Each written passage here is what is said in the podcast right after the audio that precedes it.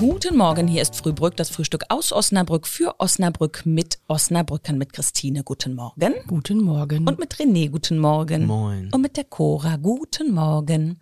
Heute sprechen wir über Met.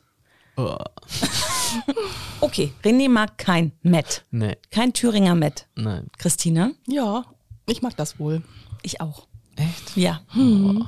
Lecker.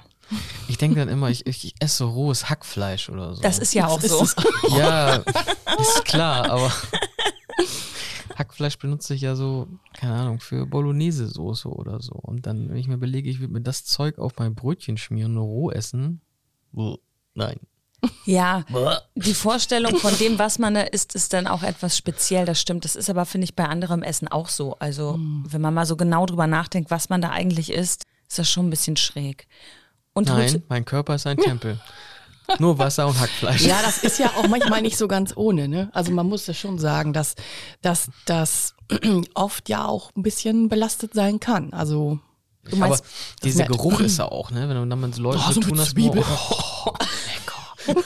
aber, aber schlimmer ist eigentlich der Geruch danach, nach dem Essen und dann diesem, darf man Mundfäule sagen? ja, das merkt man ja nicht, wenn man es gegessen hat. Nee, Nein. du ja nicht, aber der Gegenüber.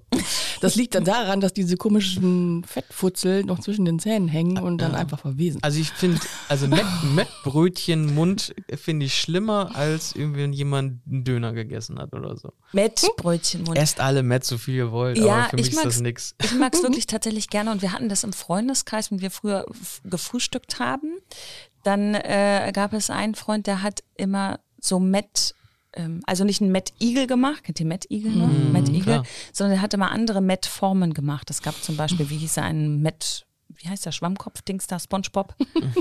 oder ein Met-Superman oder keine Ahnung, was es da alles gab. So schlecht. richtig, ja, das Also war ich kenne, richtig schön ich weiß von einer Comedian, die lässt sich auf ihren Backstage-Bereich, wie auch immer, Backstage-Room, äh, immer ein Kilo Met schicken. Ja, man muss sich ja irgendwas total Verrücktes Ja. ausdenken. Für Also es den ist besser als Backstage-Bereich.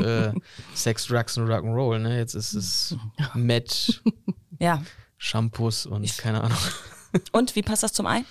Also für mich gar nicht. Also dann esse ich lieber das Ei auf den Punkt gegart. Und ähm, Kaffee.